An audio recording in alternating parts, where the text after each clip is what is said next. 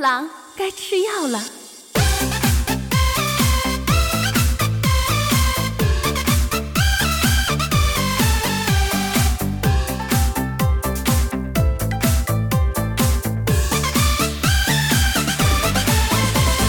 人在江湖飘呀飘呀飘，色字涂上他一把刀。话说不是冤家不聚，有芳草。心猿意马，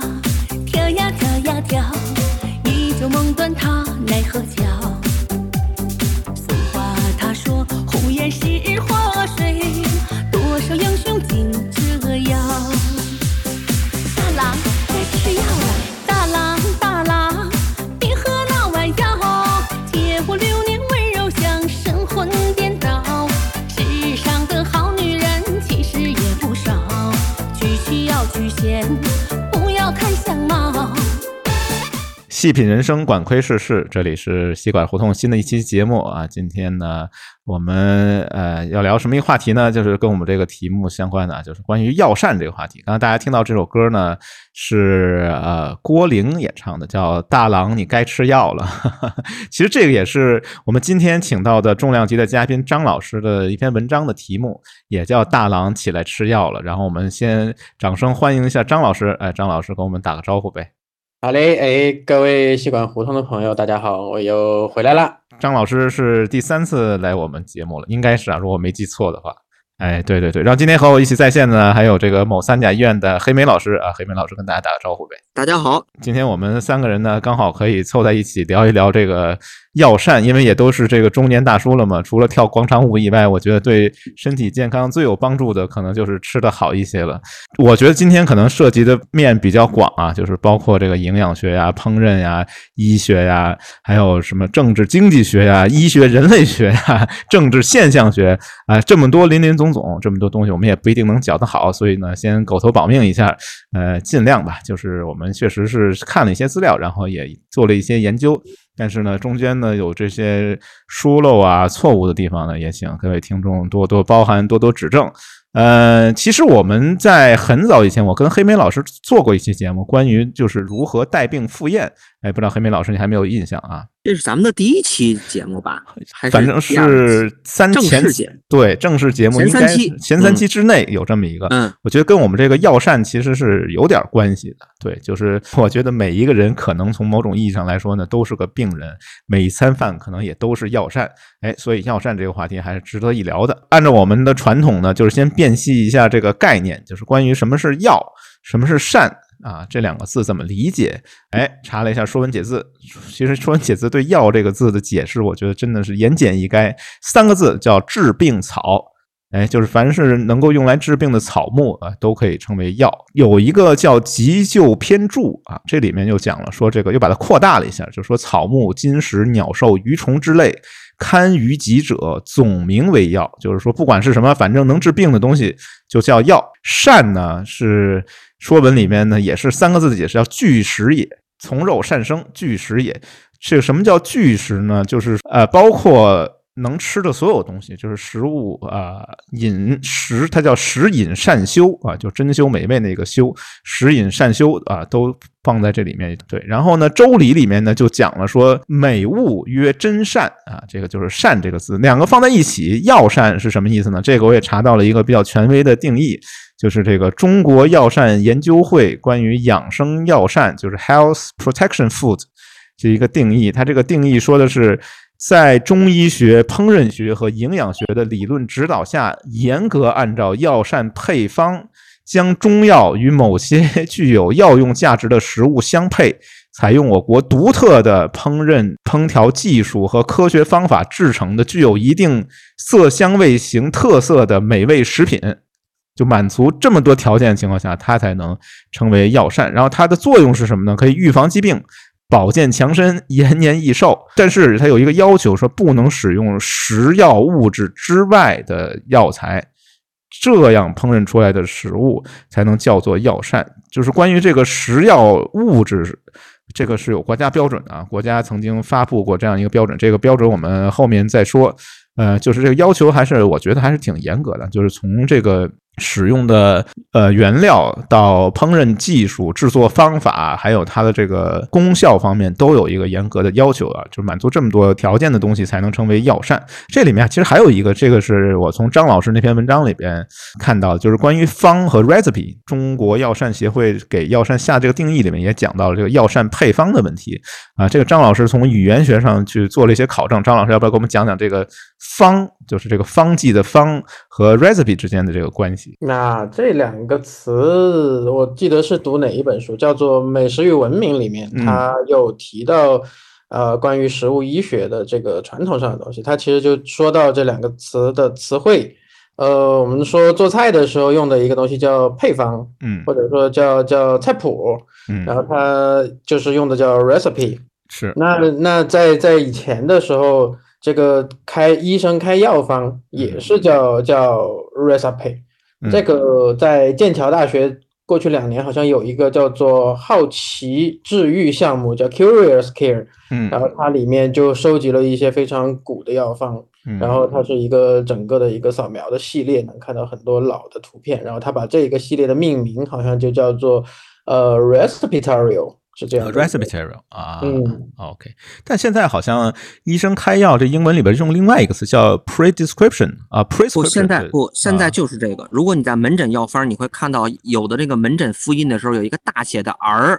哦，中间带了一个小横杠，其实就是这个，就这个是 recipe 方的意思哎，就是菜谱啊，recipe 对啊，对对，所以这两个词从这个西方的这个语言学上来说，这个方、配方和药方其实是同一个词，所以也揭示了某种意义上揭示了我觉得这个药食同源这件事情。概念变细，大概就说这么多吧，因为有点抽象，所以就不详细说了。然后我们就展开讲讲这个中外药膳啊，中国和外国的药膳。先说中国，这个中国药膳的起源，我觉得是非常非常久远的，但是它有一个严密的理论的支撑。这个理论就是阴阳五行啊。我记得我在本科的时候曾经碰见一个 同学，他写了一篇论文，论文题目就叫这个“阴阳五行解释世界的合理性”，就是我们中国的这个药膳是建立在这个阴阳五行这个理论基础之上的。哎，所以我们有必要先讲讲这个理论。先说阴阳啊，阴阳就是说身体要达到一种阴阳平衡，然后食物呢也可以通过阴阳来进行分类。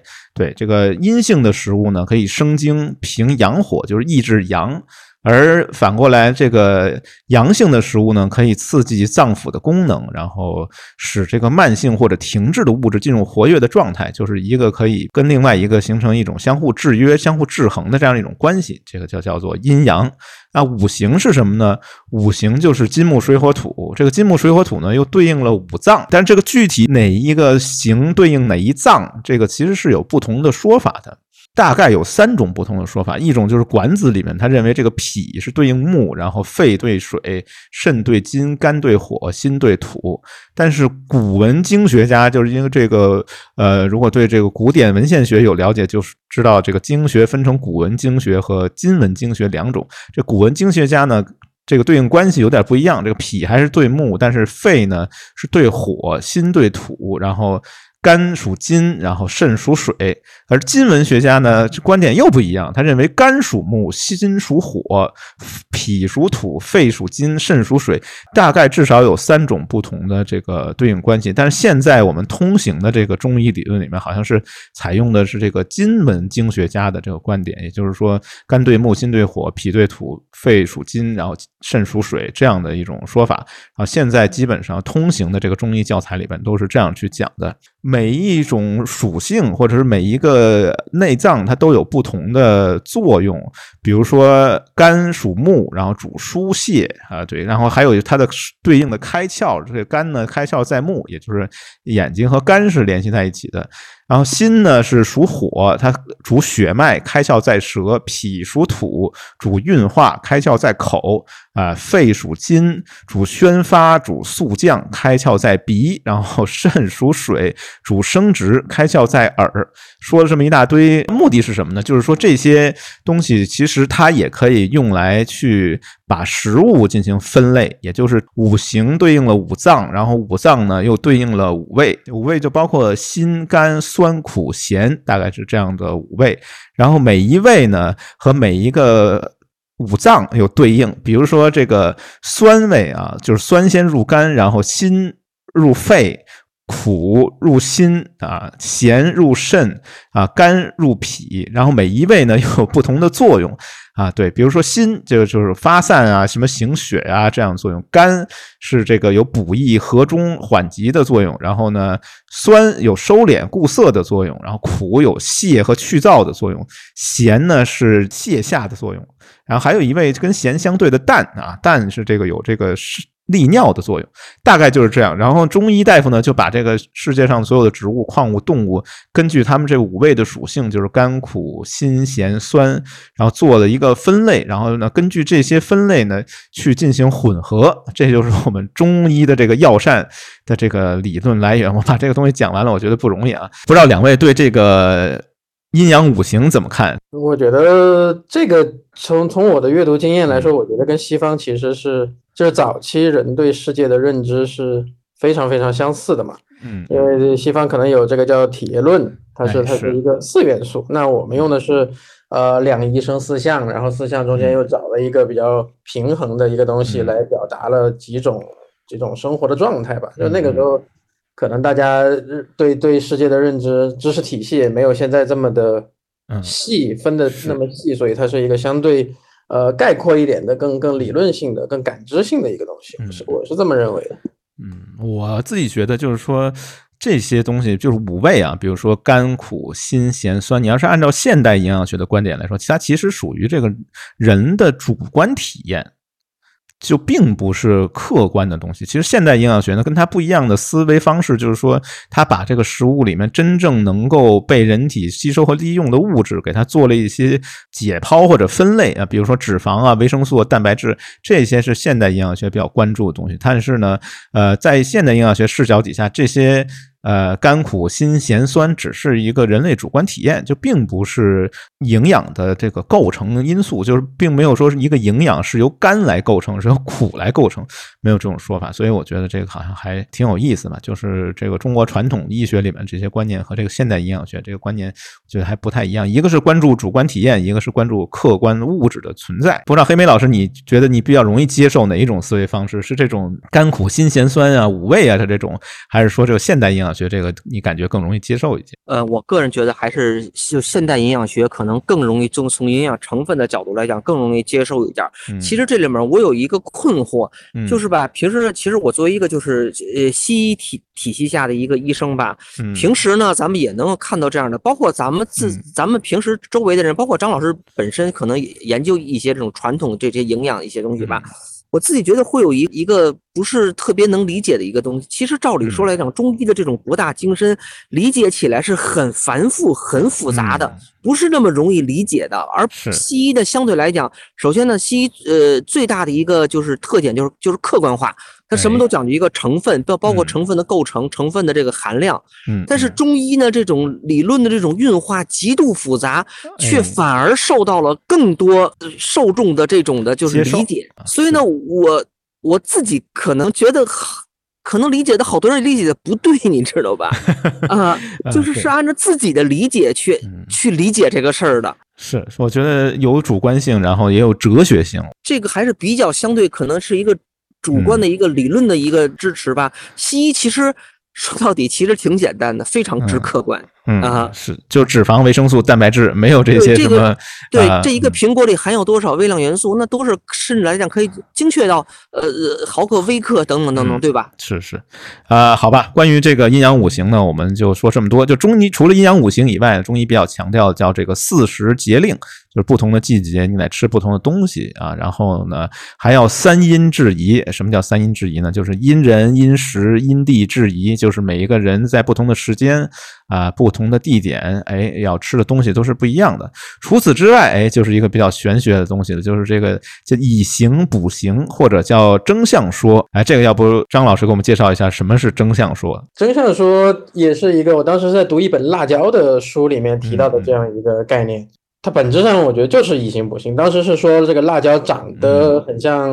呃男性生殖器嘛。嗯，所以 好吧，嗯，说吃这个东西，它是其实对对男性的身体是有好处的啊。对，然后现在我们这个以形补形，现在好像还是被大家普遍接受。比如说吃哪儿补哪儿吧，就是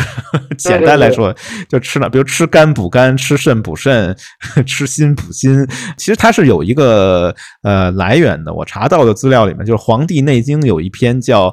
五常正大论篇啊，有这样一篇，他曾经里边就说着：“虚则补之，要以去之，实以随之。”这个所谓“实以随之”，好像翻译成。大白话就是吃哪儿补哪儿，但是关于这个吃哪儿补哪儿呢，还有个笑话啊，就是这个也是苏东坡，呃，就认为呢，就是说这种以形补形这种征象，说苏东坡是不以为然的，他认为这个已经被滥用了。对，有一天呢，就是说，据说是欧阳修跟苏东坡说，说有一个人得了病，医生问他为何患病，然后这个病人就回忆说，有一次乘船碰到了大风大浪，然后受了这个惊吓病啊，就是因为受到惊吓而生病了，然后这个。医生呢，就从这个船的这个船尾舵上，然后取下一块破木头，然后在上面呢找到这个汗水浸渍的地方，然后用刀刮下来，刮成粉末，然后配上丹砂服神，然后来治疗这个叫风浪惊吓症。对，然后苏东坡觉得呢，这个纯属瞎扯，然后他就说，按照你这个逻辑呢，那我喝伯夷的洗脸水可以治贪欲啊，吃比干的剩饭可以治奸。然后舔这个樊哙的盾啊，可以治胆小；然后闻西施的耳环可以治相貌丑陋。对，就是这个，就是以形补形的一种滥用吧。到我们现代，这个以形补形，我觉得可能是一种商业行为吧，或者是什么的，我也不好说它。但现在在街上还经常能看到的，比如说某些餐厅里面，经常能见到说，哎，这个吃我们这个内脏烤内脏可以补内脏之类。我觉得这个其实。不是太可信，已经不行。但。其实我我家里倒是经常会，我妈就会跟我说多吃核桃补脑。那哎，对对，长得像脑。现在好像商业广告什么还在用，说这个用脑多吃叉叉叉核桃。哎，其实这个来源都是以形补形，都是争相说。我觉得这个其实比较容易接受，就是说看什么东西长得像什么，然后就认为它补什么，这个可能是大家比较容易接受。前面那个什么阴阳五行啊、五味入五脏啊这些理论比较难以应用，不如以形补形方便。我觉得以形补形被广泛接受，可能跟这个有关系吧。黑莓老师，你怎么样？你是不是经常去补一补自己？你对以形补形这个有什么想法没有？不信，但是那么做 啊，是吧？考前得吃点核桃 啊，得吃点核桃。考试之前得对得得得吃点核桃。哎，行行，其实我也挺爱吃核桃的，我觉得核桃是一个挺好的食物。能不能补脑，这个我真的觉得不好说，好吧？呃，关于以形补形，我们就说这么多。然后另外一个非常重要的一个观念就是这个药食同源啊，这个也是我们中医啊，也可能也是药膳的一个最重要的一个理论的根源。如果说前面这个呃阴阳五行啊，什么三阴制宜啊，以形补形，可能相对来说还是间接的理论来源。这个药食同源就是我们中医药膳的一个最关键的一个理论基础。哎，所以我们就稍微说一说这个药食同源这件事情。其实呢，这个在最早的文献应该是《周礼》和《黄帝内经》这两个最经典的古典文献里面就讲到了，《周礼·天官》啊里面就说这个十一长和王之六，十六引六善六修百将八珍之奇。疾医养万民之疾病，就是它分成两类，一个叫食医，就是食物的医生；一个叫疾医，就是疾病的医生。这两个其实是并列的啊，在《周礼·天官》里面，他们两个是并列的。然后《黄帝内经·素问》里面也有一篇，他就讲了这个毒物攻邪，五谷为养，五果为助，五畜为益，五菜为充，气味和而服之，以补精益气。文言我也不翻译了，大概就是说，这个五谷啊、五果、五畜、五菜，其实都是可以对身体健康有帮助的。到了东汉时期，我们这个医圣张仲景，据说他就非常擅长用食疗来治疗这个疾病，他研制了一些御寒的食疗方子，叫这个驱寒焦耳汤。啊，这据说是用羊肉和一些驱寒的药物放在锅里煮，然后切碎了做的一种汤。到了唐代啊，我们唐代的这个大医学家孙思邈在《备急千金药方》里面专门有一篇，就是叫《食治篇》。这《食治篇》里面也是讲了很多食疗的这个方。然后孙思邈的学生啊，他就叫孟显吧，这个人他呢把这个唐以前的食疗方法呢都。给他汇编了一下，写了一本书，然后这本书叫《补养方》，也是史料里面经常提到的。然后他的弟子叫张鼎，然后做了一些增补，然后出了一本叫《食疗本草》，就是跟《本草纲目》差不多，比较食疗方面的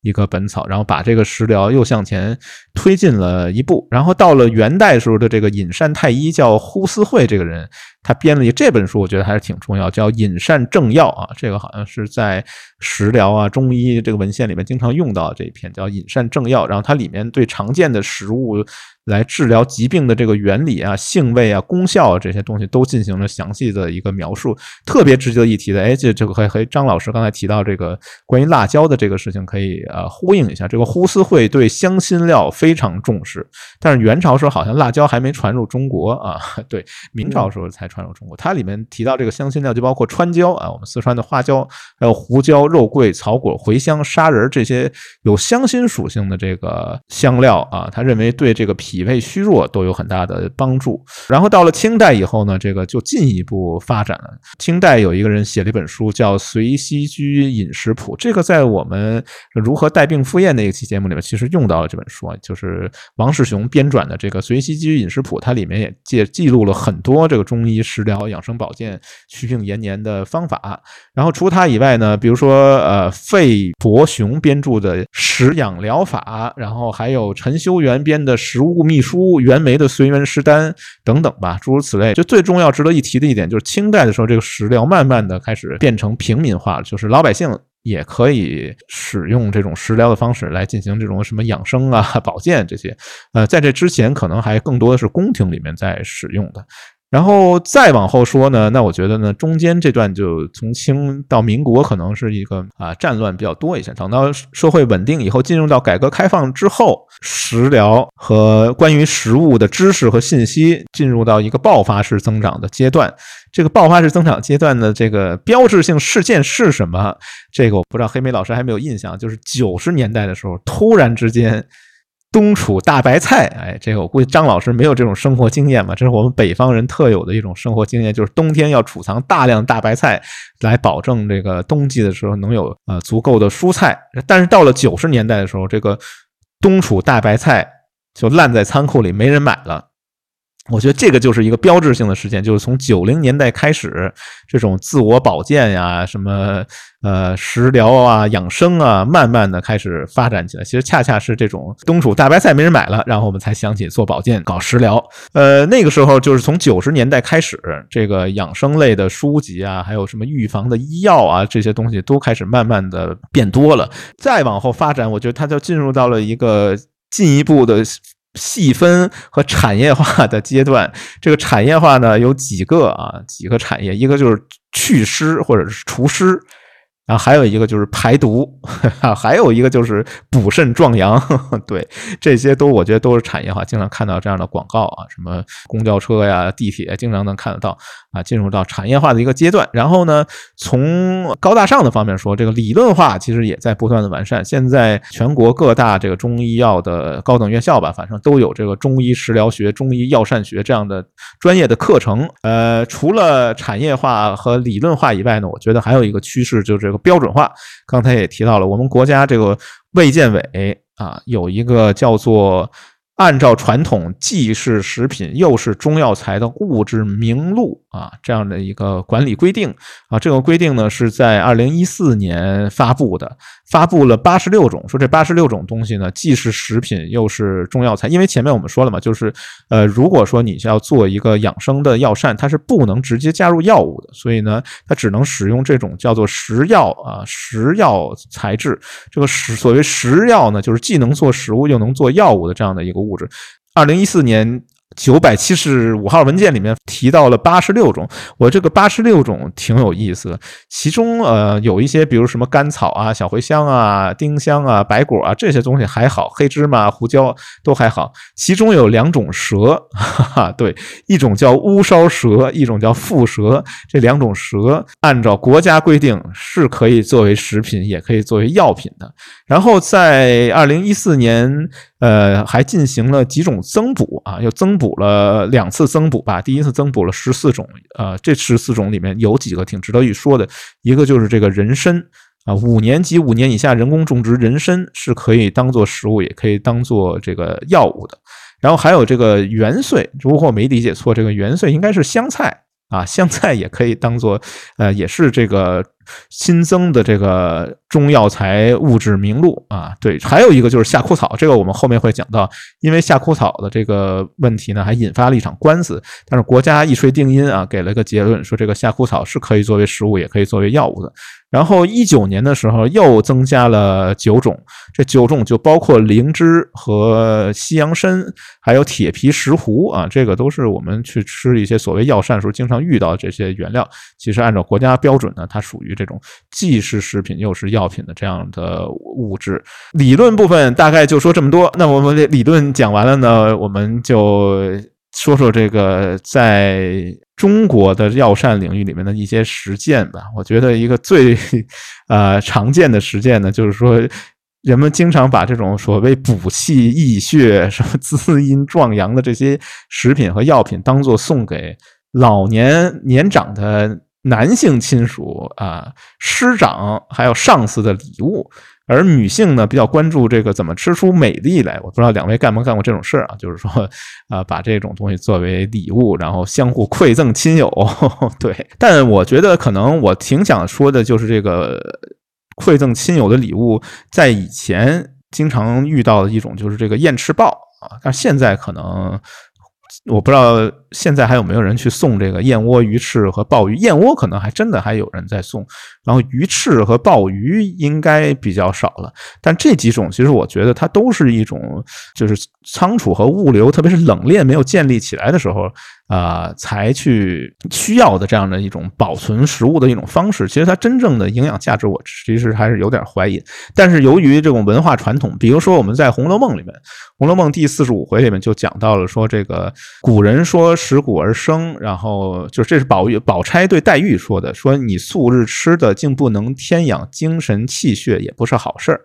然后黛玉就说呢，说死生有命，富贵在天，也不是人力可强的。今年比往年反而觉得重了一些，就是黛玉这个病重了一些。然后宝钗就给她一个建议，说你用这个冰糖五钱，然后燕窝一两，然后用银吊子，还得用银锅给它熬成粥，然后吃惯了比药还强，最是滋阴补气的。啊，这个就是燕窝，这个吃燕窝的传统，在《红楼梦》里面的一个记载。在这之前，其实黛玉吃了一种药，叫养荣丸啊，来调理人参养荣丸来调理身体。但是呢，宝钗呢，据说宝钗在《红楼梦》里面属于这个医学了解比较多的吧，然后她认为这个就是冰糖燕窝可能比这个人参养荣丸更能调理身体。这个可能是我们古人。对于燕翅豹的一个看法吧。对于这个燕豹翅，刚才没说，我觉得这三点我自己考虑是可以分开看的。嗯，就是燕豹翅这三个，可能现在的对于现在人来讲，可能是三个不同的，所处于三个不同的这种，不管是药品啊，还是饮食，三个不同的地位。咱们先说燕窝，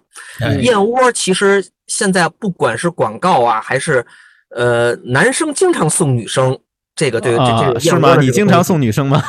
就哎，咱们说，呃，送送女生这个东西，我都送巧克力，我送谁送燕窝？哎，我觉得自己觉得就像什么呀？就是我知道这个东西没用，因为它即便是蛋白质，蛋白质经过这种口服的这种消化来讲，胃酸基本全都就就被破坏掉了。哎，是，他也知道没用啊。这东西吃了可能没有什么太多的这种养颜的这种效果，是是，哎，我们都觉得没用，但是送了呢，就是有用，哎，就是一种关系嘛，一种政治经济学对对对，哎对，像你说的，这这里面就是药膳体现了很多这种政治经济学的这种哎，对，政治现象学和政治经济学在这里面就体现出来。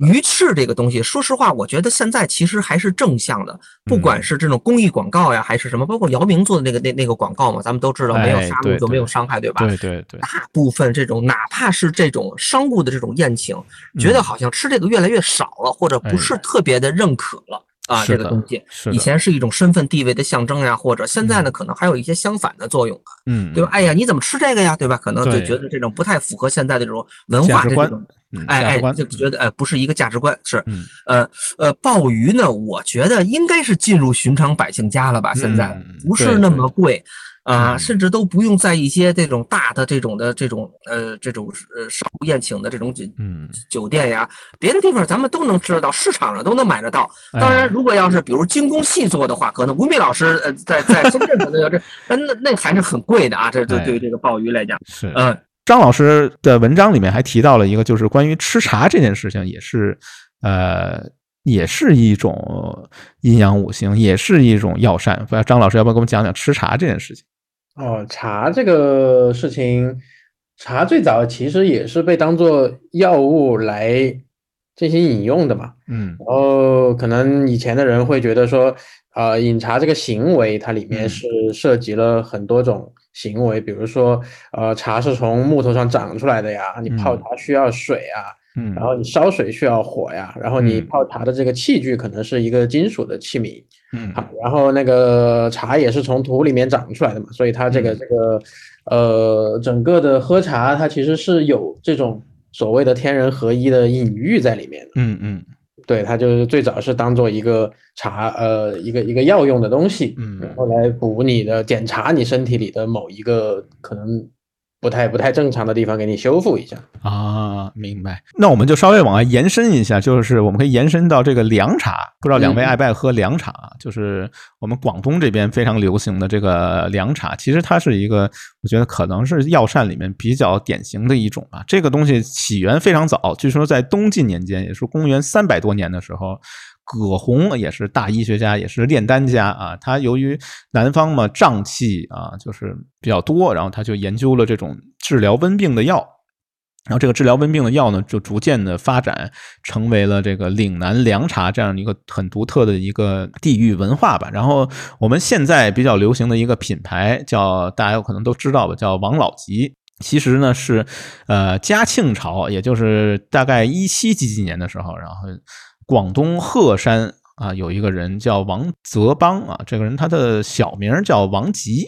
啊，然后他经常去鼎湖山啊、什么罗浮山去采药，然后来去给他父亲治病。这些药物呢，他慢慢的摸索出一些经验吧，哎，据说有防病治病的功效，可以治疗这个暑温疫症，然后慢慢就发展起来，开了自己的这个所谓凉茶铺。然后这个凉茶铺呢，越做越大，越做越好，哎，逐渐呢就到了这个广州，在广州的叫靖远街啊这个地方，哎，开了一间小店，然后销售这种用大铜葫芦煮的凉茶。然后据说林则徐林大人，哎，在广东禁烟禁烟的时候呢，就遇到了这个呃中暑啊，然后咳嗽啊这些症状，然后这呃王吉啊，也就是王泽邦这个人呢，用自己的凉茶把林则徐大人的病给治好了。哎，然后林则徐呢就说：“这个药无分贵贱，不值钱的草药煮成茶，足见其效啊！使人随到随饮，有病治病，无病防病啊！贫苦百姓更能受益，就反正就大家赞赏吧。然后呢，在他这个大铜壶上面刻上了三个大金字‘王老吉’，所以王老吉这个名字。”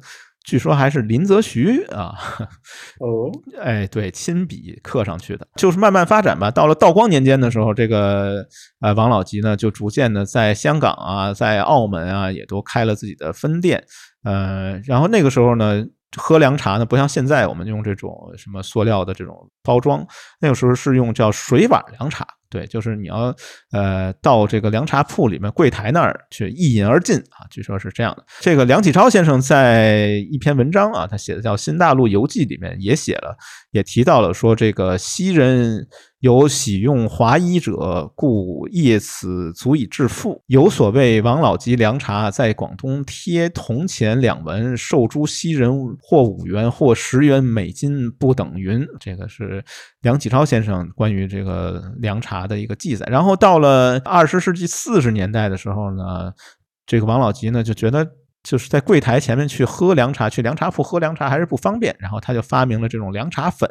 和冲泡冲服的这个凉茶。反正一共前前后后吧，这个王老吉凉茶一共发展大概两百多年。然后现在呢，我们就就喝这个罐装的凉茶。其实除了王老吉以外呢，还有其他的一些，比如像什么大生宫啊、什么念思味啊、什么徐其修啊这样的凉茶也很多。凉茶的制作也是国家非物质文化遗产。之一吧。经常喝到凉茶种类就包括，比如说感冒茶，这个应该是呃名气比较大的。然后还有就是这个呃鸡骨草啊，还有念四味，这个念四味就是二十四味草药熬的这个凉茶，也是在凉茶铺里经常能喝得到的。还有就是比如说像什么金银花酸梅汤，严格来说也是属于一种凉茶。二零零六年的时候，这个疾控中心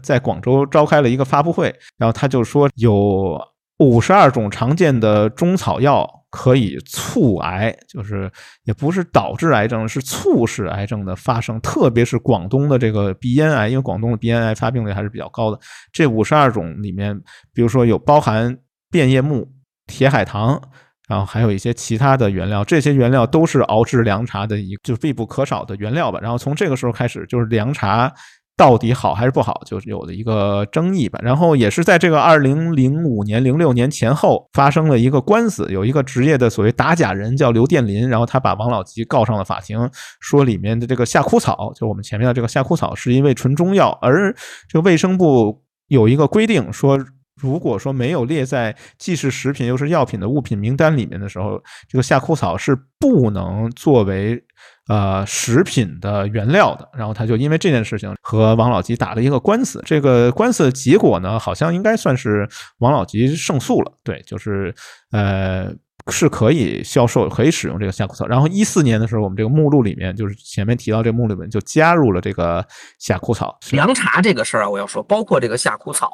实际上来讲呢，呃，有一个很重要的一个就是一一个逻辑吧。我也在问，就是我包括学医的，我我我有一同学就是在广州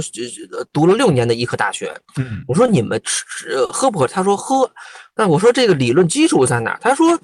呃，都喝。一个是都喝，另外喝了上千年也没喝出什么太多的问题来，也没喝出效果，也没喝出问题。对，我说会有一些肾毒性啊，或者什么，咱们知道很多这种中药可能是有一些肾毒性，当然我会逐一的去列举有哪个是有肾毒性的啊。他说，那你也不能说就是喝这个造成的，你从统计学上也不能说是是是这么说啊，确实是。对吧？包括整个这种两广地区的这种这种肾毒性的这这种就是肾脏病的这种发病率，也不比其他地区高哪儿去。嗯，但是鼻咽癌确实高高，确实高一些。对鼻咽癌这个呃，好像是是我不知道是是不是这个作用还是哪个，反正呢就是。西医嘛，西西医对于这种刚刚才说西医是讲究这种成分学的嘛，它对于来讲专门就讲到了一个与草药跟膳食补剂相关的肾脏毒性的一个研究，它是有的。它列举了几个，就是中药，特别是它所列举的一类药物，就是说混合中草药的凉茶，它是专门列举了一类，比如鱼腥草、麻黄、红豆杉、车前草，专门点了夏枯草。嘿啊。我看你准备那个 show notes 里面也有，就是这里面国家做了一个第一，首先国家认可这东西是药食同源，在一定的剂量跟许可范围之内是可以加到这个凉茶成分里的。但是我看你做了一个就是之前的这个功课里面，但是在有一个成分的推荐里面没有夏枯草。嗯，确实是，对吧？我我我特别看了，这就是你做的，就是第第一篇那个名单里面。嗯，我看呃，大概是没有夏枯草。对，金银花、菊花、桑叶、淡竹叶是常用的配料，没有夏枯草。是的，感觉又把这个事儿蒙上了一层面纱一样。那么说具体是有什么？刚才所说的这这个红豆杉的提取物，咱们中医可能是认为这种可以是治疗这种糖尿病的，但是它可能会导致这种急性间质性肾炎、伴急性肾小管坏死。那马兜铃酸有一些减肥，特别是包括一些疏肝的一些药，嗯，包括比如关木通里面什么龙胆泻肝丸，现在这一类药已经不让用了啊啊，里边含这种木通成分的，我记得咱们在之前的一个这个播客里面咱们也说过，嗯，它可能会导致这种急性间质性肾炎，包括伴这种急性肾血管坏死，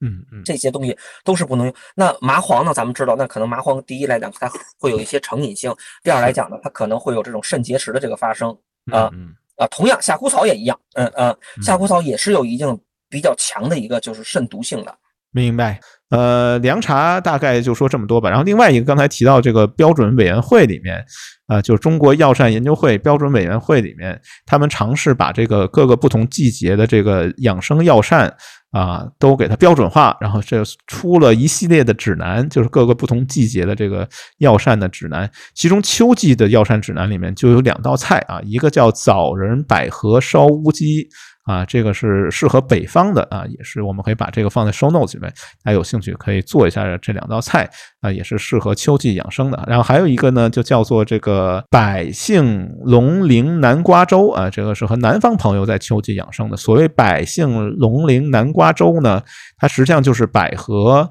呃，杏仁、龙眼肉、茯苓和南瓜，还有粳米熬的这个粥啊，这个据说是适合秋季养生的，是我们中国药膳研究会的一个标准。除此之外呢，我觉得还有一项，这个也是据说张老师最近潜心研究的，就是我觉得是中国药膳或中医药膳的一个终极形态，也是现代抗衰的一个始祖。就是炼丹，哎，要不张老师给我们讲讲这个丹药这方面的知识？好呀，呃，炼丹其实我对它感兴趣的原因是我注意到西方同时有一个叫炼金的东西，这个炼金是我们所谓的现代化学科学的前身，嗯，然后它的里面的这一些原理哈，它是以一个西方的这种四元素四体液的这样一个理论作为支撑的，它跟我们。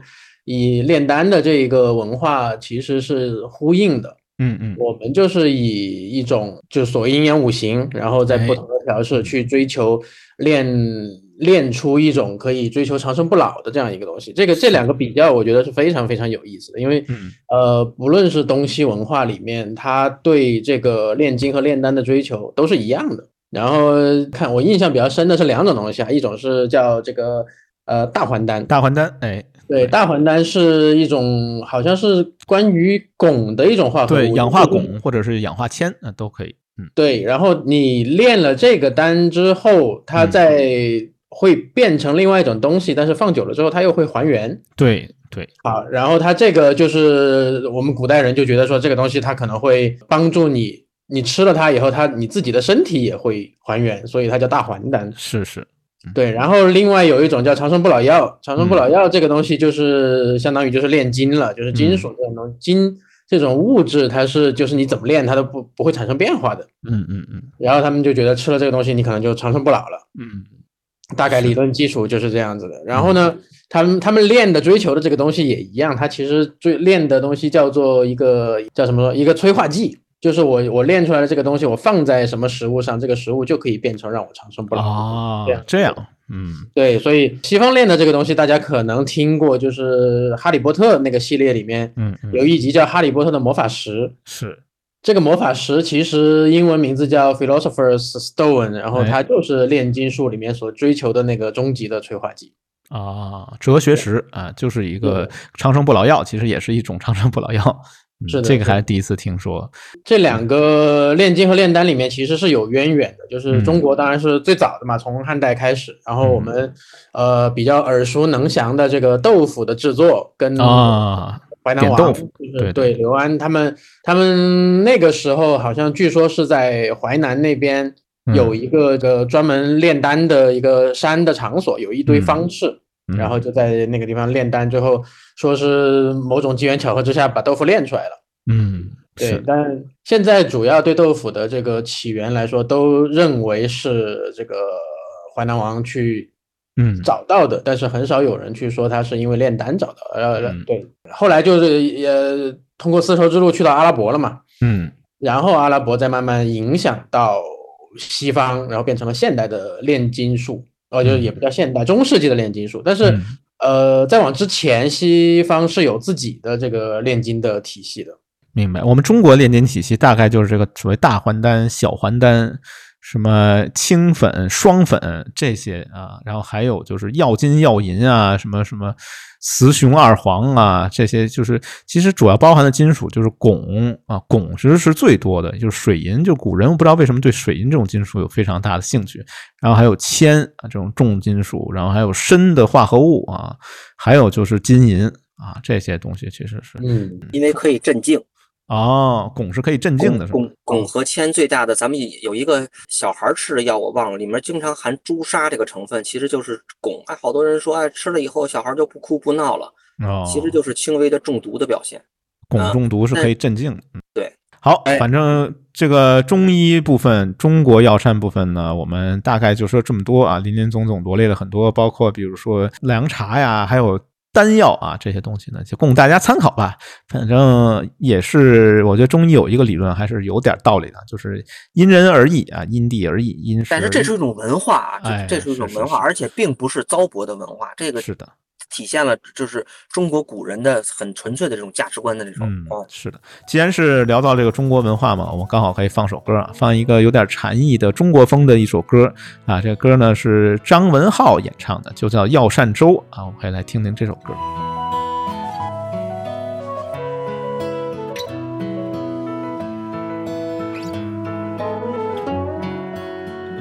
主持细细铭记。光是负责僧中出此菜肴调配药膳粥，山崖间的薄荷剩下一颗，我摘去之后失足彩虹跌落。醒来身处茶炉，寻声听钟，红山的你赛远落轻哼茶歌。你为生只个回眸，脸带羞涩，我里换上名叫繁星的病魔。红尘里的你，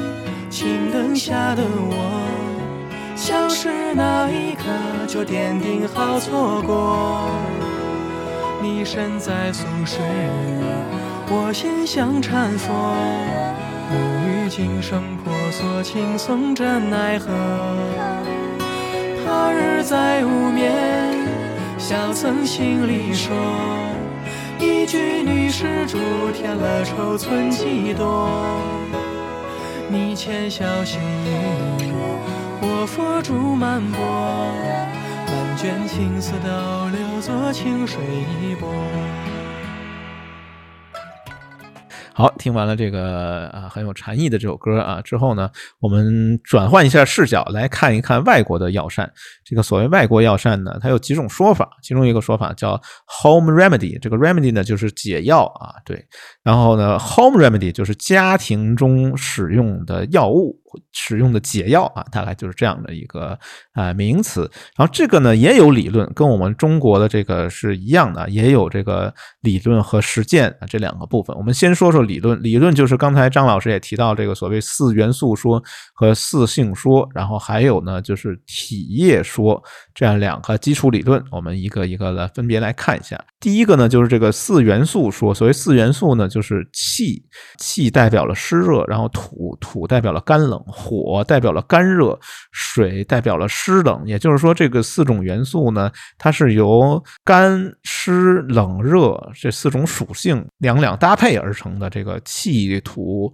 火水跟我们那个五行有非常接近啊，也是啊，用四种元素来解释这个世界。然后你为了保持身体健康呢，你要尽量使这四种元素，就是气土火水，保持平衡。如果不平衡了呢，你就要吃。对应的食物啊，这个四元素说基本上大概就是这样的一个内容。然后呢，体液说呢，跟它跟阴阳我觉得有点接近。这个体液说是啊，这个黑莓老师应该啊在医学史上面都学到，就是他是希腊的一个医生叫盖伦啊，盖伦他提出来的，就是说这个体液主要分成的，比如说血液、痰，然后黄胆汁和黑胆汁。啊，这四种体液，然后这四种体液呢，又可以将人的气质分为四类，就根据这个四种体液不同的构成，比如多血质啊，就是血液比较多，然后粘液质、胆汁质和忧郁质啊，分别是这四种体液的量啊的多和少，然后来分成四个类型，然后也是你这个四个类型的这个体质，人的气质也也可以和。不同的食物去对应，和不同的季节也可以对应。比如说多血质就和这个空气还有春季对应，然后呢胆汁质呢就和夏季对应，跟我们中医里面这个所谓四时节令、三阴制宜非常非常的接近。然后这个在食物上面怎么去应用呢？就那个年代的医生，就盖伦那个年代的医生呢，他会认为说，这个人之所以生病了，就是因为他的这个基本的体液和自然气质之间的平衡被打破了。然后为了重建这个平衡呢，你就要去吃这个相对应的食物啊。举个例子，如果说呢，这个疾病是由过多的血质，也就是血液过多，就是前面提到这个四种体质里面这个多血质。如果你是多血质呢，那么医生就会建议你吃湿。湿性的鱼类来去治疗这个多血质。另外一个呢，就是说，就这个冷热干湿，它也是啊同样的道理。就比如说，如果说我们想吃一个这个牛肉，因为牛肉呢，它是一种相对燥性的食物，你想吃它呢，你就要跟它给它注入一些湿湿润，就是使它变得湿润一些吃，这样对身体呢才是有一个好处的。比如说，在烹饪牛肉的时候呢，应该给它进行一个。蒸煮啊，就蒸煮这种方式去做牛肉，呃，在中世纪医学里面认为是一种最佳的方式，因为它可以缓解这个牛肉的这个燥性。对于这种温和性质温和的肉类呢，它这个烹饪方法主要就是煎炒和油炸，这样来去呃缓解它里面的湿气，然后把它变得干燥。这个也是由于有这个。四元素说来导致的这种烹饪方式的这种实践上的一个倾向，哎，比如说鱼类啊，它由于是有湿冷这种属性的，所以说呢，鱼类呢最佳烹饪方式就是烤制和煎炸。另外一个就是关于蔬菜类，它因为它们是从土壤里面来的，所以说呢，就蒸煮蔬菜能够使这个蔬菜获得这个水分，因为土壤呢它是对应的，就是我们前面的四元素里面土，它是对应的干冷，所以干冷的土性的。蔬菜就应该用这种呃蒸煮的方法来增加它这个水分，然后让它变得更干燥啊，让它变得更湿润一些。对，大概就是这样吧。体液说和四元素说基本上构成了中世纪西方的这个所谓药食同源理论或者是食疗的实践基础。在这之外呢，他们也非常关注这个节令啊，就是跟我们这个四时节令是一样的。比如说三月份的时候是不能吃任扁豆和任何甜食的，然后四月份呢不能吃蔬菜的块根，六月份呢不能吃绿叶莴苣啊，不知道为什么。十二月份呢不能吃卷心菜，据说也都是呃和这个。呃，就是西方的这个四元素和体液说相关的啊，它有一本经典的书叫《牧人历》啊，《牧人历》里面就记载了一年当中每个不同的季节应该吃什么，不应该吃什么啊。比如说，在我们现在这个月份，也就是说九月份，我们录音的这个九月份到十一月份之间啊，比较应该吃的是这个腌鸡肉、小鸡肉、小鸽子之类的肉食，以及这个优质的葡萄酒。除此之外呢，我从张老师那个那篇文章里面又看到了一点，就是。他讲了这个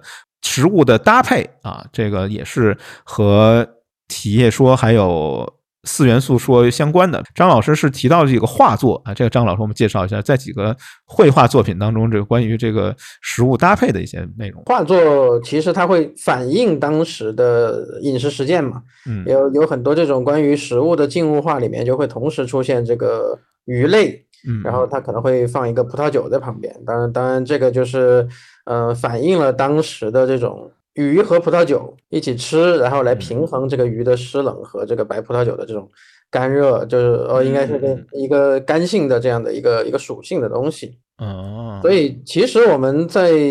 从现在的很多的呃烹饪的理论里面去可以看到以前这种医学实践的留存。嗯，那我。除了这个这个鱼和白葡萄酒这种配法以外，哈，我觉得一个印象比较深的是，呃，吃这个蜜瓜啊，蜜瓜这种瓜类水果的话，呃，它因为水果是一种易腐烂的嘛，一种湿冷的东西，湿冷，对对，然后它就以前的配方叫一个是配奶酪，一个是配肉。一个是配盐这几样东西，然后来调整这个瓜的干冷。这个它很有可能现在我们很流行的一个叫做蜜瓜火腿，就是火腿，对对，西餐很有名。这两个配在一起吃，它可能应该是有这个以前的医学理论作为一个底层逻辑在的。嗯，对。然后另外，我觉得今天才注意到的一个很有意思的东西啊，就是呃，有一个医生叫做詹姆斯·索尔兹伯里 （James Salisbury）。嗯，然后他给当时是给一个肺病患者设计了一份菜单，就是他觉得这个人呃，就是因为病弱嘛，大家不要吃蔬菜，然后就多吃肉。然后他就给他开了一个关于肉的配方，就是用了把把把这个瘦牛肉给捣成了肉糜，嗯，然后加一些这种什么香料，然后烤成一个肉饼，嗯嗯，然后你想想这个东西是啥？其实就是现在我们非常非常流行的汉堡。汉堡，哎，是对，然后汉堡也是种食疗。对，它就它其实就是一个给肺病患者开的一个治疗方，它也是也是挺有意思的。然后当时我们现在我们以前在说这个法餐，为什么法餐这么多酱汁？酱汁当时也是因为有这么一个呃理论，就是说我打的这个这个材料打的越碎，那我的这种这种干冷湿热的这个几个性质，它就能中和的更好，平衡的更好。嗯，对，所以他就是说，在在法餐里面，这种酱汁的文化就特别的浓郁，就就一定说我要把这个食材，呃，做到一个非常平衡的状态，就有点像中国的我们说哈 y 说和谐的这样的一个概念是一样的。就是法餐是通过酱汁来体现和谐的啊，这个我听说很多法餐厨师能做一百两百种不同的酱汁。啊，但是我没想到的是说，他们的这个理论基础居然是这个四元素和体液啊，从那里面继承过来的一个传统，就是还是一个非常古老的传统吧，就中世纪的传统。当然，中世纪过了以后呢，我们就进入了现代。现代呢，其实呢，就是刚才张老师也讲了，现代有两样东西吧，一个就是呃营养学，一个就是现代医学啊，这两样东西其实都是从这个元次元素说体说。之后啊，继承过来的，所以要不张老给我们讲讲这个现代营养学里面的这些啊关于食物的一些东西。其实我觉得它这个东西边界还是挺模糊的哈。嗯嗯嗯，我记得有一个就是现代烹饪化学哦，现代化学的那个始祖叫叫冯诺比西是吧？嗯，对。然后呃，冯里比西，sorry，莱比西，呃，里比西。对对对，然后他呢，就是在十九世纪三十年代就开始研究这个营养学的问题。嗯嗯，然后他是他来最开始把食物的这种营养成分区分成这种碳水化合物、蛋白质和脂肪。但是呢，那个时候他其实跟以前的这种炼金没有明显的界限。他找到了这三种营养物质的时候，他其实处理的方法是把这种肉，就是含有这些营养物质的东西，给它捣碎、挤压、浸泡，然后用各种各样的方式试图去。提炼出非常精纯的，就是纯蛋白质或者纯蛋白质、纯营养素啊。它其实本质还是跟这个炼金是一样的，它只是提的东西不一样。嗯嗯嗯，对。然后就是把炼金术用到了食材上面，从食材里面去提炼这种纯的营养素。是的，所以我会认为它这样的这个边界其实并没有那么，就是说跨过这一条线，我就一定是古代医学；跨过那条线，我是现代医学。它它有点像一个光谱，是在。随着时间在不断的认知变化，嗯嗯嗯，对，那那以包括以前我们比较熟的这个牛顿，牛顿本身也是一个炼金术士，对，那这个是很知名的。他本来是一个，他晚年也是个神学家，然后物理发现呢，只是他的本人的，就是顺带发现的一个东西吧，应该明白，可以他的副业。对对对，到了十七八世纪，然后 这个。呃，烹饪学就是所谓的法国美食学，就开始和这个医学有有开始分野了。嗯嗯，有一部分人呢就去专门去研究医学，包括这个典型的现代医学，呃，和食物关系非常大的，就是可能大家都知道的这个航海病，嗯，这个坏血病就是缺缺乏维生素 C。维生素 C，对对，这个是。找了很久，然后大家有各种各样的这种旧的理论去实践，最后才找到了这个水果，就是柠檬，而且是是一个比较还不算湿冷的水果，可以在大海上吃的一种水果。嗯，然后最后通过各种的组合实践，才找到了这样的一个东西，然后由此而现代医学的一个科学医学的一个开端。嗯，好，然后另外一部分就转化向了美食学，大家就没有那么多限制了，就就就该怎么好吃怎么好喝怎么来。嗯，就变变可能有点享乐主义了，就没有太关注健康的部分。嗯，对，就是营养学和美食学开始分家了。嗯，对，是的，大概就是在十七、十八世十八世纪左右。嗯，对。然后以前包括像香料这种，就是药性的东西，都都逐渐变成了对对食物的美学的培养。嗯，对的，就是还是主要是注重好吃去了吧。可能在西方，因为这种学科分类它比较严谨，或者说比较细致，然后他就把这两个分开了。但是回到中国来看，这个药膳文化好像就一直保留下来了，就一直没有没有中断过。然后包括到今天，我们在街头其实也有很多这种药膳实践留下来的东西。就我举几个例子吧，就是前段时间我在湖南，嗯，湖南的街头有一段时间出过一个小吃，就是叫做当归黑豆炖蛋啊。对，这个其实当时就是为了一种就是参加工业的这种女性用来补身体的一个小吃，但现在变成了一个街头小吃，一个一个流行的东西。嗯，那还有山东济宁，去年我在山东的时候，嗯，吃到了一个跟把子肉比较像的东西，叫做宁的泵肉干饭。泵肉干饭。呃，泵肉干饭它其实也是一个肉配饭，但是这个泵肉它是泵是一个罐子，上面是一个棚，下面是一个碗。哦，嗯嗯嗯，这个这个做这个肉的汤汁，它其实里面就会用到中药。啊，对，然后它其实是有这个药膳的味道，包括我们四川，我那个去年在阆中的时候有注意到，我去了一个醋厂，那个醋厂叫保宁醋。啊，这个知道，嗯，保宁醋的这个配方里面，在它跟这个前面的谷物发酵的同时，它要放很多种中药进去。当然，这个中药的配方是保密的，嗯，它让这个保宁醋也变成了一个药醋。哦，保宁醋还是药醋，这个我还真不知道，我以为它跟什么米醋啊什么是一样的，原来还有这种。中药在里面是药醋，对，它就它不像山西的这种是纯的陈醋、镇江的香醋，然后他自己就甘居老三，他说我是第三醋，哎，我是有药的药醋。啊，明白，这个还真不知道，买来尝尝。嗯，好吧，呃，关于就是药膳啊，就无论是营养学呀，还是炼金术啊，我们就先说这么多。我觉得我最近比较关注的一点，就是现在当代我们当代各种系统化的这个饮食法，我觉得它可能是对营养学和药膳的这些，就是西方的营养学和西方的这个药药食同源的理论的一个继承和发展吧，就是发展了这种系统化的饮食法。啊，就是各种各样的 diet 啊，这个可以随便举几个例子，比如说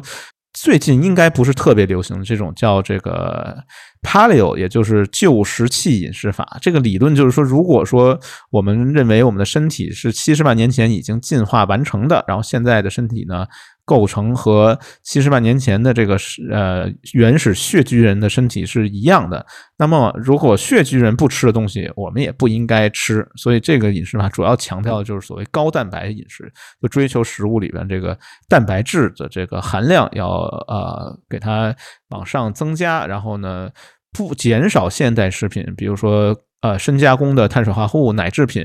然后这样呢才能够避免这个时代发展所带来的疾病。但我其实有一个小小的怀疑，就是我觉得这个旧石器时代的人士确实是他们的食物可能蛋白质含量更高，然后深度加工碳水和奶制品更少，但是他们的这个寿命，这个期望的寿命比我们现在也短很多。所以为什么要按照他们的方式来饮食？这个逻辑能不能成立？能不能自洽？其实是。呃，值得怀疑的吧？反正呃，这个现在不是特别流行。现在比较流行的一种就是这个生酮饮食。哎，我不知道两位尝试没尝试过这个所谓生酮饮食呢？我估计大家也多少呃比较了解吧。就是减少碳水化合物的摄入，然后用脂肪来取代它，这样呢就会进入一种叫酮症状态。然后据说这个生酮饮食呢，能够燃烧脂肪来减肥，同时提升你的这个情绪的和注意力，然后还有能量，都能通过这个 keto 就是生酮饮食的方式来实现。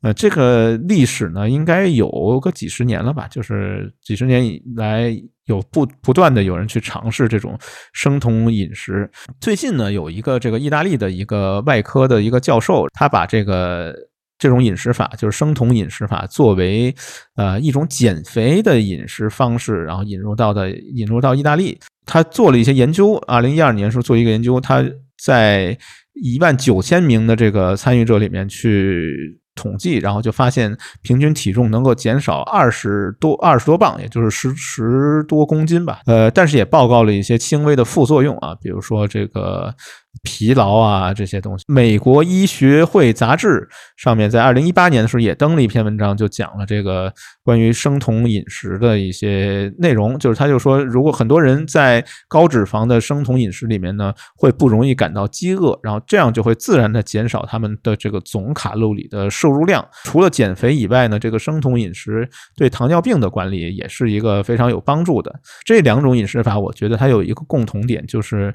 减少碳水化合物，然后增加蛋白质和脂肪的摄入。然后跟他们不太一样的地方呢，就是这个素食。这个 vegetarian 啊，素食饮食法，这个我们可也可以 call back 一下之前的一期专门讲这个素食的这个节目，就是关于素食主义的一期节目。呃，简单说一下这个素食呢，它有不同的分类，比如说蛋奶素啊，还有纯素、净素啊，这样不同的呃分类。除了素食以外呢，跟它差不多的还有一种饮食法叫做这个植物基底饮食，这个也是最近比较流行起来，就是 plant-based 植物基底饮食。这个植物基底饮食呢，它是不是那么严格的去要求你一定要吃这个呃非动物性的制品，而是说呢以这个植物为主啊，就是把植物类食物占比上调，呃，把这个动物类制品的是占比呢往下往下调啊，就这样的一种方式叫植物基地饮食。其实我自己觉得比较传统的中国式的饮食方法跟这个植物基地饮食其实还比较类似，就是动物制品占比相对。低一些，然后植物性食品占比高一些，但是它其实可能会带来一个什么问题？我最近了解到的一个数据就是，我们呃中国人的这个维生素 D 和钙质的这个摄入量不足的情况发生率还是比较高的，所以这个植物基底饮食会不会导致这个钙和维生素 D 这个缺乏，其实是一个值得讨论的问题吧。然后除了这些以外，另外一个方向。就是想通过食物来控制不同的这个疾病，或者是来改善不同的器官的这个功能。比如说有两个例比较典型的，一个叫大食，这个大食呢就是降压饮食法。降压饮食法就是说想通过吃一些食物，比如说富含钙、钾、蛋白质、纤维素这样的食物，像水果、蔬菜、全谷物、瘦肉蛋白、低脂奶制品，来去控制血压。对这种饮食法呢叫大食，然后还有一个呢是这个那个前面是为了控制疾病，当然比如还有糖尿病饮食法也是为了控制疾病，还有一类呢就是这个健脑啊健脑饮食法叫 mind，这个 mind 就是说他想通过比如说吃这个坚果呀坚果绿叶蔬菜。多吃这些食物来去保证大脑有足够的营养，防止智力下降的风险啊，这个叫 mind 饮食法。那另外一种呢，可能就是最后吧，最后再说一种饮食法，就是这个地中海饮食法，说是可以延长寿命。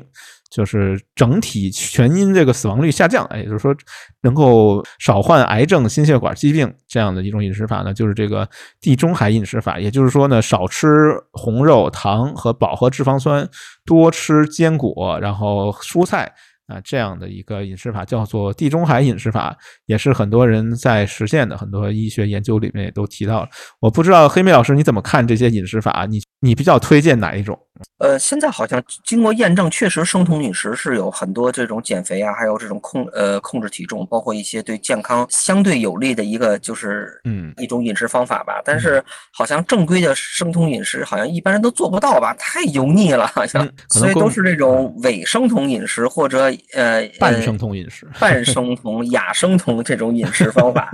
啊。就这些，你觉得你你都不推荐是吧？啊，我都推荐，都推荐是吧？啊，但是我觉得，如果你要是用这种饮食方法来讲啊，用需要克服很多自己的这种不愉快的这种感觉的话，我觉得就不推荐了。哦，明白，要一种愉快的方式来选择一个适合自己的对，我觉得衣食住行这是很基本的。如果一个吃饭你都。很这么纠结，哎，是是，很纠结的话，我觉得真的是人生少了太多快乐了，就确实是。我的建议是咨询一个营养科的医生，看看他能不能给你一个好的建议。是这样，哎，对，哎，对你这个说的对。如果但比方说，如果你身体健康已经，呃。不太允许你这种就想怎么吃怎么吃，或者来讲，啊当然咱们所说的这种想怎么也并不是这种挥霍式的，或者那就是很放肆的这种啊，呃，很肆意纵情式的这种吃吃法，还是建立在这种健康的基础上的。嗯，如果你的身体已经不允许这种所谓的这种健康饮食，需要单一元素的这种饮食，或者通过一种什么健康的一种饮食方法来调节的话，那一定要遵循这种营养科的医生，而不是说我自己觉得我就要这样。嗯，是的，所以这个营养科医生其实跟这个食疗，我觉得跟药膳有点有点接近。我觉得这种药膳，就这些各种饮食，其实就是一种对药膳的一个系统化啊。我这么去理解它。哎，我不知道张老师你对哪一类饮食方法有兴趣？你准备去尝试？嘿嘿，说这个话题，我还真得跟跟大家分享一下哈。就是就是作为一个搞食物研究的话，嗯，我最近注意到我比较想去尝试的一个一个餐厅，嗯。呃，今年曼谷有一个非常火的餐厅，叫做普通大药房。普通大药房，对。然后，因为它这个是一个四代传承，就是它是一个早期的中国移民在曼谷那边开了一个药房，然后他的第四代在美国学了厨师，然后就回去把他同样的这一栋楼，然后改成了一个 fine dining 的餐厅，但是它的名字还是保留下来了。作为一个愉悦身心、想要愉悦身心的饮食方法，我还挺希望去这去这个餐厅去看一看，然后去吃一下它的东西啊。那它也是这种药膳吗？也是这类的？呃，但我还没研究，但是通通过名字，我就觉得它是有有意思，而且它不一定是药膳，而是指的是这种药食同源，就是我们在这样的一个根源上、历史上的一个溯源的东西。它这个普通我不知道怎么去理是 general 什么，就是普遍性的这种。啊，普通就是中文的那个普通，然后英文就是 P U T O N G。哦，对，这样 可以，你可以去搜一下。但但我想拓展的是，我记得以前在英国，英国有一个艺术家叫做 Damien Hirst，然后这个人他开过两个餐厅，这两个餐厅一个叫 Pharmacy，一个叫 Pharmacy Two，就是药房药房二代。嗯嗯嗯，然后他，我看了他药房二代的那一个餐厅里面，它的整个的装修设计就是有点像我们的那个医务室，然后白色的颜色，然后墙上全是这个药罐罐，然后但是它实际上吃是吃一个是是个吃饭的地方，因为因为我觉得它这个理论的来源是来自于就是法国，就是餐厅这个名字最早是一个叫 restoration 嘛，restaurant 它只。它的词源是 restoration，就是就是来恢复，表示恢复的意思，就是它最嗯，对它餐厅的这个呃最早的面向公众的功能就是卖一些这种呃肉汤，就是专门向病人卖来，你可以在这儿去买点这种有治愈性的食物来吃一吃，对，所以它其实是没有分家，它可能也是一种所谓的文化怀旧吧。嗯，是的，这个 restoration 本身就是修复的意思嘛，所以那个 restaurant 就是。用来修复人身心的一个地方，我觉得可以，也可以这么去解释它。哎，对对对，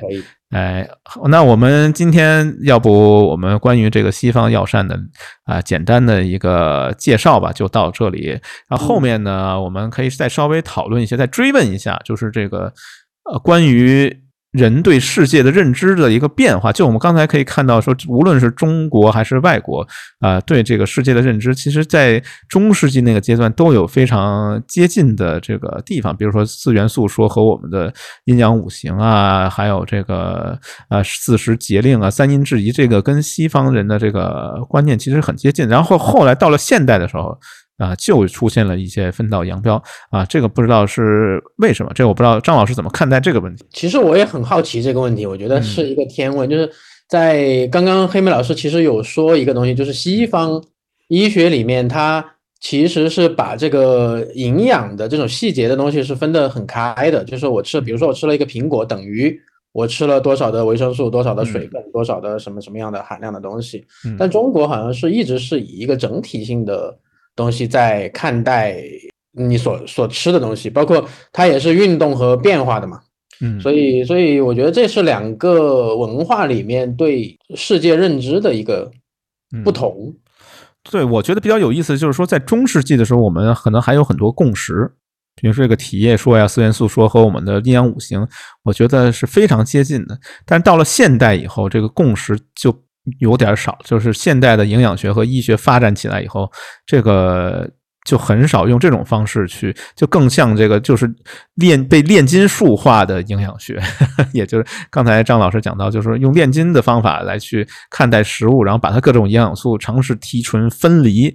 这种分析式的思维，其实是可能是我们我觉得是中西方这个呃在营养啊、食物啊、药膳方面的一个最大的差异吧。嗯，可能医学更关注的是这种这个疾病的防治啊，但是我觉得我们中医讲究一个东西叫这个上工治未病。就是没有病的时候，我们怎么来去呃饮食，怎么来去保证追求这个身体的健康和享受身体的健康啊？这个其实挺重要。但是在西方人的观念里面，在传统观念里面，其实也是讲究这种所谓食疗的。就古代的西方医学，它的三大分支就是这个外科手术、药物学还有饮食学，其实是古代。医学，古代西方医学的三大分支跟我们中医其实非常非常的接近，但后来好像这个营养学、化学都各自独立分家、分支发展，但现在不知道有没有一个呃，就是融合的这种趋势，我觉得可能也会出现吧，但是还不知道。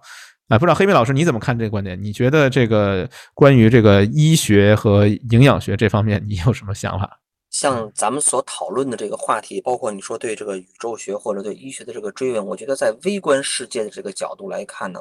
我自己觉得这种西方这种科学为体体系下的这种的医学的这种呢，我自己觉得呢是更胜一筹的。但是对于这种宏观的这种认识，特别是这种健康观跟这种宇宙观的这种认识，我个人觉得来讲，中国这种。